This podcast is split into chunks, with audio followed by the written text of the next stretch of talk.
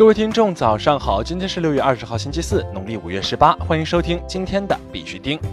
以下是昨天行情，截止到昨天晚上十八点，根据 Coin Market Cap 数据显示，全球数字货币市场总市值为两千七百五十三亿一千一百零五万美元，二十四小时成交量为五百二十三亿两千五百一十三万美元。比特币报九千一百一十六点八五美元，较前一天涨幅为百分之零点三五；以太坊报二百六十七点八零美元，较前一天涨幅为百分之零点九二。昨天的恐慌与贪婪指数为八十二，前天为八十三，等级依旧为极度贪婪。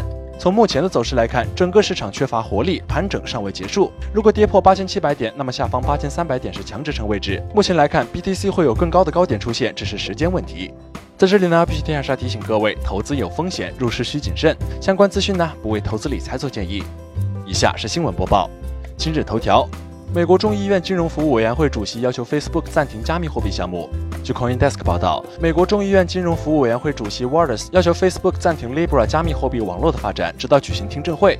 此前，共和党议员 MC Henry 曾致信 Waters。MC Henry 写道：“我们知道，在有关该项目的范围和规模，以及它如何符合全球金融监管框架方面，存在许多悬而未决的问题。作为政策制定者，我们有责任了解 Libra 项目，需要超越谣言和猜测，并提供一个论坛，以评估该项目以及对全球金融体系潜在的并且是前所未有的影响。”Waters 在声明中表示，随着宣布创建加密货币的计划，Facebook 正在其不受限制的扩张，并将其覆盖范围扩展到其用户的生活中。当涉及到加密货币时，目前没有明确的监管框架来为投资者、消费者和经济提供强有力的保护。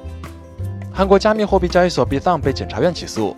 据 Business Watch 消息，韩国大型加密货币交易所 Bithumb 被韩国首尔东部质检网络调查部起诉。起诉原因是该交易所未把客户资料加密，违反信息通讯网法律。经过检察院调查发现，同一 IP 过多反复进行非正常接入网络，也未对此采取措施。检察方称，因个人资料被泄露，导致客户虚拟货币资产也一并被盗。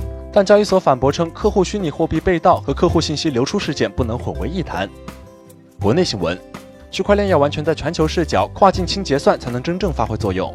孙宇晨在微博表示，其实 BAT 都不适合做，因为单机转账速度就已经足够快了，也不需要区块链的跨境清算。区块链要完全在全球视角、跨境清结算才能真正发挥作用。直布罗陀商务部长向火币 CEO 李林颁发嘉许状，并签署合作备忘录。六月十八号，直布罗陀商务部长 Isola 到访火币，与火币创始人李林共同签署合作备忘录。双方将围绕加密技术方面的商业活动、教育和学术研究等方面开展创新合作。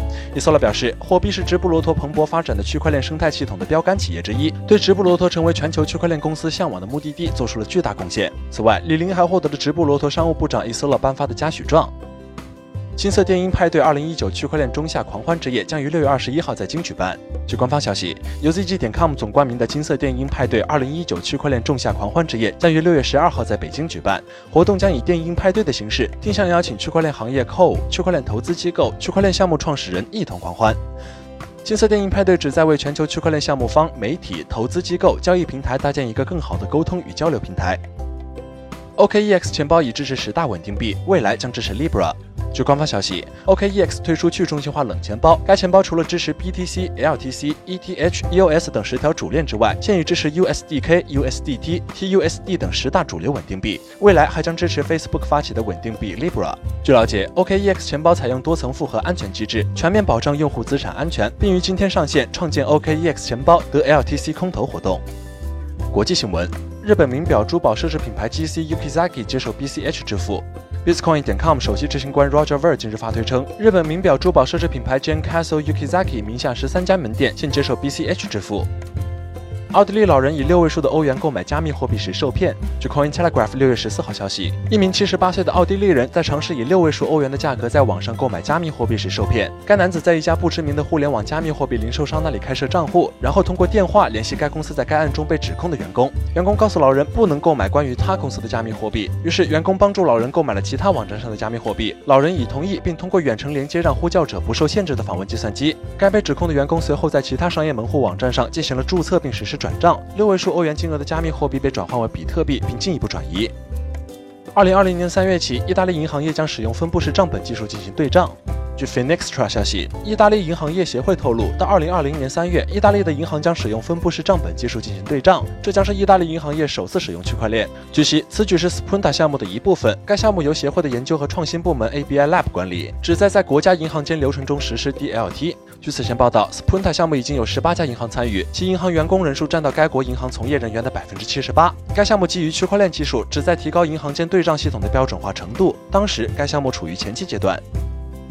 荷兰 ING 曾就 Libra 项目与 Facebook 进行接洽，但最终选择放弃。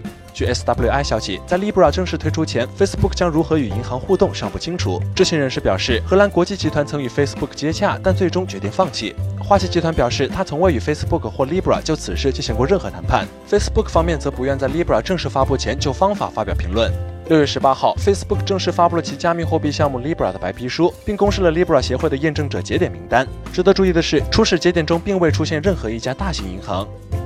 好了，今天的必须听新闻播报就到这里。更多区块链资讯呢，请关注我们的微信公众号 b i x u t i n g 下划线，也就是必须听的拼音加上一个下划线。喜欢的呢，点赞收藏，记得分享给身边的小伙伴呢。最后呢，感谢各位听众的支持，祝大家度过美好的一天，我们明天见。